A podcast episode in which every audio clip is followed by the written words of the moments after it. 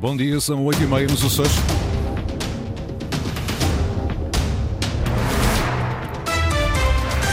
Vamos conhecer os destaques desta edição.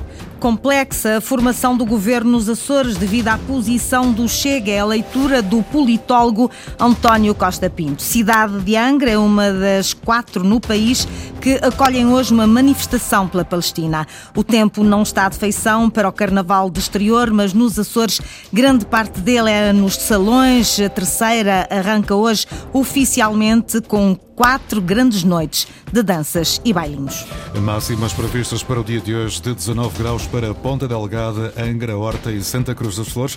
E a altura para avançarmos com as notícias da região. Edição às 8h30 com a jornalista Margarida Pereira.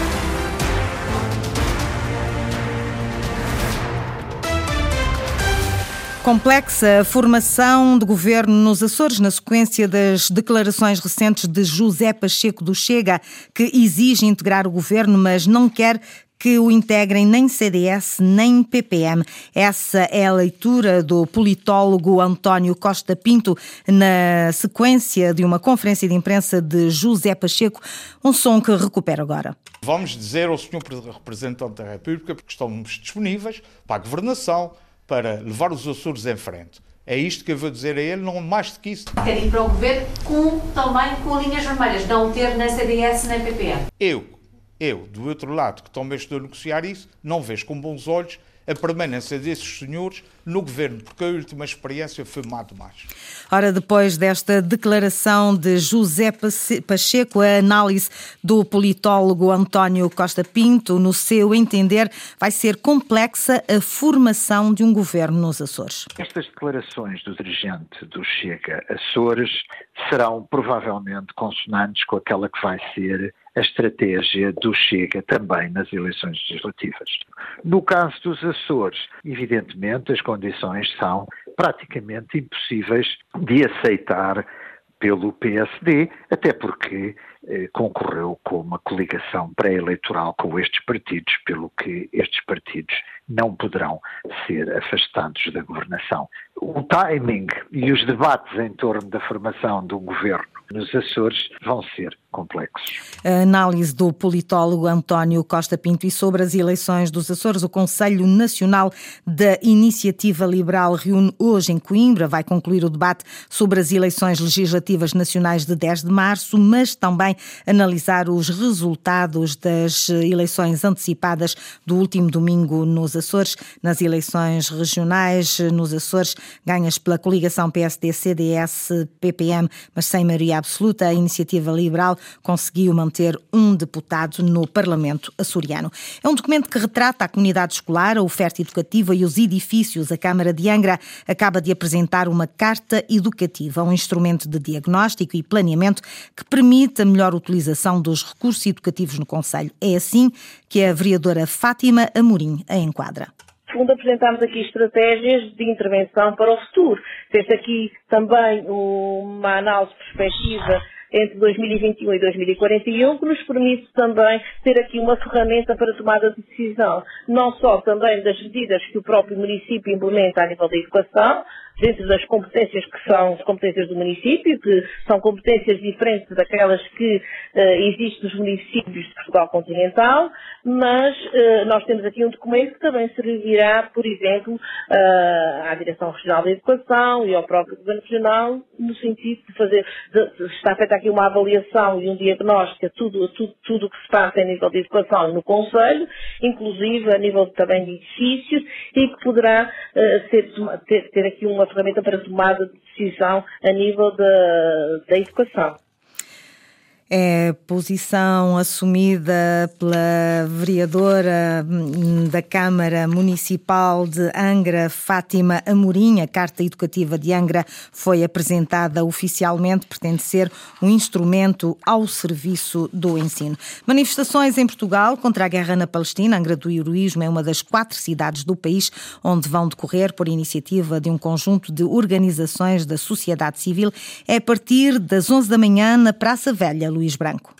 Os cidadãos da Ilha Terceira são convidados à manifestação nas ruas de Angro do Heroísmo pede-se o fim da guerra na Palestina, onde morrem diariamente civis sem culpa formada. O que nós queremos é manifestar a nossa solidariedade para com as vítimas desta guerra, que já valem uh, mais de 20 mil, muitas delas crianças, uh, e isto está a passar-se de uma maneira completamente brutal. Fabiola Gil, uma das organizadoras. A manifestação é pela paz e pela justiça contra uma forma de discriminação. Realmente, aquele sistema que existe, que é efetivamente um apartheid, é altamente penalizador para quem lá vive. Eh, as circunstâncias históricas são muitas, mas concretizam-se numa realidade presente que não é justa. A consciência política contra a guerra nasce da procura dos factos. Os atos que levam ao início desta guerra são muito graves e, sem dúvida nenhuma, que eu sinto solidariedade para quem perdeu a vida no dia 7 de outubro, mas não penso que se justifique uma agressão desta dimensão continuada. Israel é, é um Estado que tem hum, um exército muito bem desenvolvido com todas as capacidades e está a obliterar por completo uma população que é civil. Em Angra do Heroísmo, com Lisboa, Braga e Faro, irão ocorrer manifestações pela paz e contra a guerra na Palestina. Na terceira pelas 11 horas, nas restantes cidades pelas 15. Cidadãos preocupados contra a guerra. Um grupo de sócios vai avançar com uma providência cautelar contra a direção do Desportivo Comercial, liderado por Rui Muniz. A falta de apresentação de contas é um dos fatores que leva a esta posição, Henrique Linhares. Em causa estão esclarecimentos que foram pedidos ao longo de vários meses ao Grupo Desportivo Comercial e que, de acordo com António Andrade, nunca foram respondidos, entre os quais a divulgação da lista de sócios e as contas do clube. São os documentos que suportam os relatórios e contas, em que os, os sócios em qualquer associação desportiva sociedade comercial têm esse direito. E é a Assembleia Geral o local próprio. Isso foi pedido na Assembleia Geral, foi-nos dito várias vezes e em várias ocasiões que não era para publicar, não podiam ser uh, documentos ser públicos. Tudo isso devia ser escusado. E o que fizemos foi exatamente fazer essa notificação através do Tribunal e se não houver resposta, e os prazos já passaram, dizeram ao, ao nosso advogado para uh, fazer uma previdência cautelar. O grupo, composto por António Andrade, Luís Pimentel e Pedro Rodrigues, quer também uma cópia dos estatutos. Para além disso, pretende que seja identificado um alegado patrocinador que terá financiado um empréstimo de 50 mil euros. Nós baseamos eh, numa folha de papel escrita, não há documentos nenhums. E, e nessa folha diz que há um empréstimo de um patrocinador. Eu acho que nós, nós temos o direito de saber quem é esse patrocinador. E foi essa pergunta e esse requerimento que fizemos. E, portanto, continua sem, sem resposta. Faz-me alguma impressão porquê sonegar esses documentos e essa informação. Portanto, quem não deve não tem, como diz o nosso povo, e, portanto, a mim faz-me uma certa confusão. Porquê? Porquê é que é escondido aos sócios aquilo que é do próprio clube e que é dos próprios sócios? E, portanto, é uma resposta, eh, neste momento, é uma pergunta que fica sem resposta. A providência cautelar vai avançar. As eleições terão de ser realizadas no máximo até ao dia 31 de março. Contactado pela Antena 1 Açores, o presidente do Grupo Desportivo Comercial, Rui Muniz, remeteu eventuais declarações para os próximos dias. Mantenho-me com Henrique Linhares. O Lusitânia é a primeira equipa açoriana a entrar em campo na Série C do Campeonato de Portugal. Os terceirenses recebem hoje às 15 o Vitória de Cernas. Já nas restantes modalidades, olhamos para os principais destaques do fim de semana. Começando pelo basquetebol, a equipa masculina do Lusitânia recebe hoje o Sporting às 15 horas. A turma da Ilha Terceira é última classificada no principal escalão e tem apenas uma vitória. Já no voleibol, a Fonte do Bastardo tem dupla jornada este fim de semana para a série dos primeiros da Liga Masculina. Os comandados por Nuno Abrantes, terceiros na tabela classificativa, jogam no reduto da Académica de Espinho às 14 horas e amanhã no terreno do Castelo da Maia às 17. Às 16 horas de hoje é a vez do conjunto feminino do Clube Capa que recebe os Moris, numa altura em que ocupa o primeiro posto da série A2, na qual estão as equipas que lutam pela manutenção. Viramos agora a página para a divisão de honra de handball. O Sporting da Horta recebe hoje o Nazaré às 17 horas. Os feialenses estão no oitavo lugar.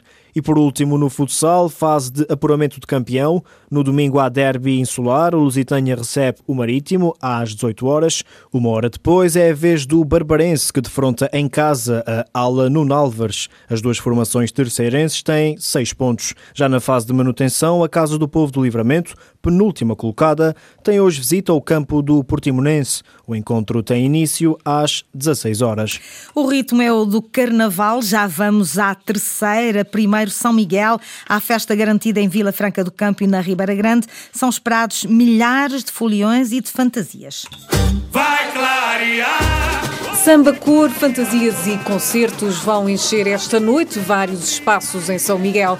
Em Vila Franca do Campo, diz o responsável pela organização Jacinto Franco, são esperadas cerca de 2 mil pessoas. O que se pode esperar é um pouco daquilo que temos tido nas últimas edições. Um espírito carnavalesco levado ao seu extremo, com fantasias e disfarces muito diversos, um ambiente festivo e um toque brasileiro da nossa principal artista, Chuchuzinha, que certamente irá contagiar todas as pessoas pessoas que estarão presentes. E as portas do Açor Arena abrem às 22 horas, a noite termina às 4 e meia com música eletrónica. Iremos terminar a noite com dois artistas ligados à música eletrónica, coisa que não fazíamos porque apostávamos somente em, em bandas, mas eh, este ano vamos apostar no final da noite em dois DJs bem conhecidos, o Diogo Lima e o, e o DJ Play. O espírito carnavalesco também vai invadir a Associação Agrícola de São Miguel. Há concurso de máscaras, mais de 700 pessoas deverão participar participar na segunda edição deste baile. É um baile de fantasias. Uh, o ano passado foi um sucesso e quando é sucesso não se mexe muito.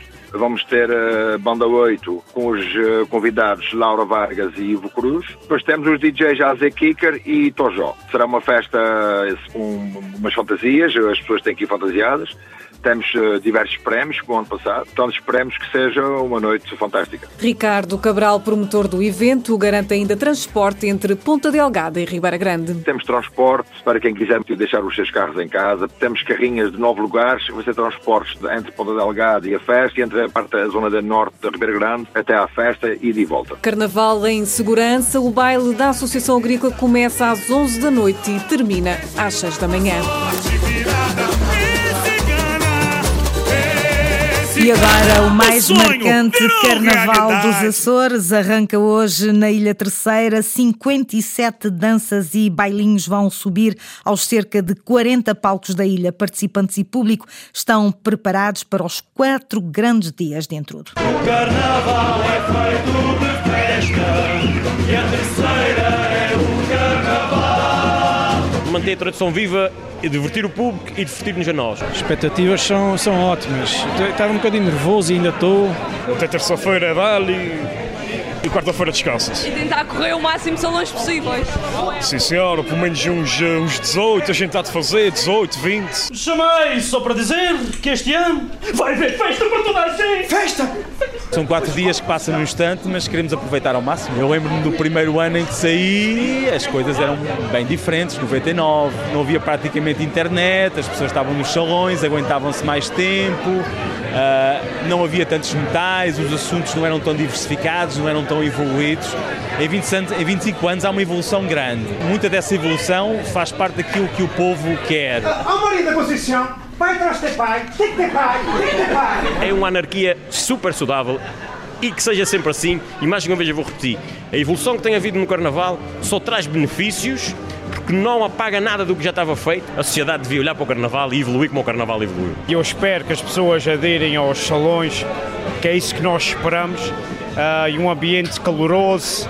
Uh, e de animação. É, é, por isso que nós trabalhamos, é para o, as gargalhadas e os aplausos uh, das pessoas no salão. Eu, eu vou ficar frouxo! Isto vai correr mal! E disse que cantava como o Carouos!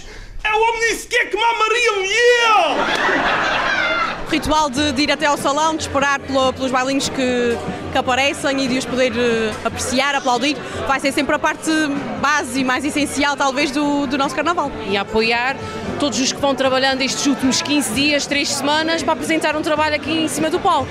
E começa no sábado no salão até a, a, na terça-feira às 2 ou 3 da manhã. Não posso falhar. Eu, eu gosto de carnaval, é a melhor festa que pode haver. Festa de alegria, de boa expressão. E a vida que me leva da vida é isto, é divertir um bocadinho e esta é a festa própria para isso. Isto tem que se gostar, isto, isto é o bichinho que vem já há muito ano. E se a gente puder e Deus quiser, voltaremos a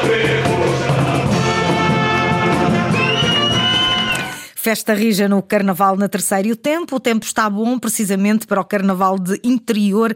Há chuva prevista para todas as ilhas e há mesmo um alerta amarelo para o Grupo Central. O IPMA colocou as ilhas do Grupo Central em estado de alerta desde as 5 da manhã e até às 8 da noite, devido à previsão de chuva que pode ser forte.